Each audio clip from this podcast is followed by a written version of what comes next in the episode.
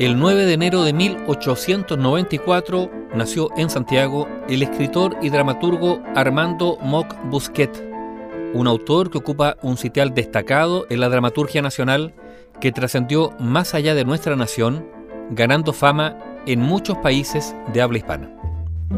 Armando fue hijo del alsaciano León Muck y de Cecilia Busquet. Estudió en el Liceo Barros Arana, donde hizo hasta el cuarto de Humanidades y luego ingresó en el Instituto Nacional. Posteriormente, comenzó a estudiar arquitectura en la Universidad de Chile, pero al tercer año de la carrera la abandonó para dedicarse de lleno al teatro.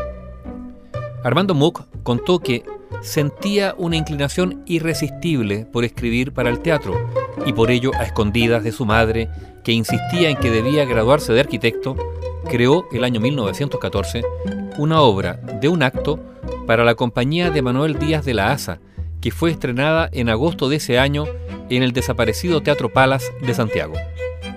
Iba Mock a los ensayos en secreto, porque la disyuntiva tremenda era o continuar con sus estudios o debía abandonar el hogar.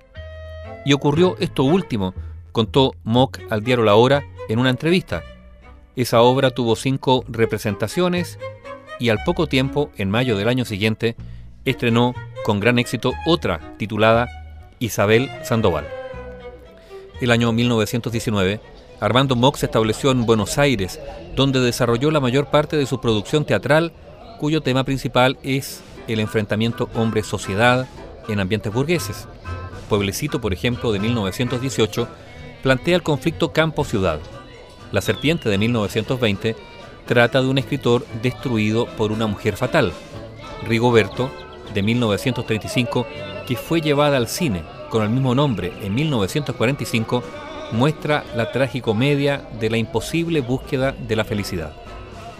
Fue Armando Muck un dramaturgo muy, muy exitoso. Por ejemplo, la obra La Serpiente, que fue estrenada en Buenos Aires a fines de 1919, se representó allí 359 veces. Fue llevada a México y Cuba en 1923 y el año 1926 a España, Francia y África del Norte. Además fue plagiada por el estadounidense Martin Brown, representada en inglés en Nueva York y llevada al cine con el título de La Cobra, con Rodolfo Valentino y Geraldine Farrar en el reparto. Desde el año 1926, el gobierno chileno, en reconocimiento a los méritos de Mock, le concedió cargos diplomáticos en el extranjero. Fue consecutivamente vicecónsul en París, cónsul en Vigo, luego en Barcelona, en La Plata, Mendoza y Buenos Aires, ciudad donde se desempeñó como agregado cultural hasta el momento de su muerte. Todo ello no le impidió venir con frecuencia a Chile para seguir estrenando sus composiciones dramáticas. El año 1928 conoció a Rosas Corti Maquinto, una adolescente de 17 años con quien se casó. En ella está inspirada la obra Mocosita, estrenada por Alejandro Flores en septiembre del año 1929 en el Teatro Carrera. Entre las creaciones de Mock se cuentan sainetes, zarzuelas, comedias, dramas y títeres.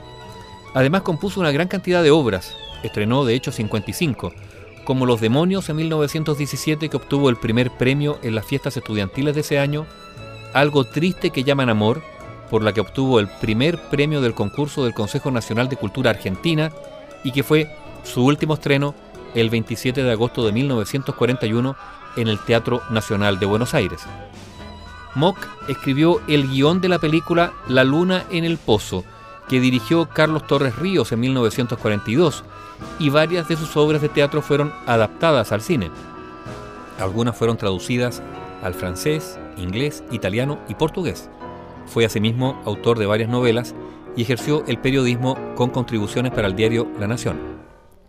Armando Muck Busquet murió en Buenos Aires el 30 de noviembre de 1942 de un ataque al corazón. De acuerdo con su voluntad, Rafael Frontaura, actor y dramaturgo que entonces trabajaba en Argentina, cremó sus restos y como contó en su libro de recuerdos Trasnochadas, se llevó las cenizas de su amigo en una caja de zapatos. Armando Muck Busquet, el destacado escritor y dramaturgo, había nacido en Santiago el 9 de enero de 1894. 94.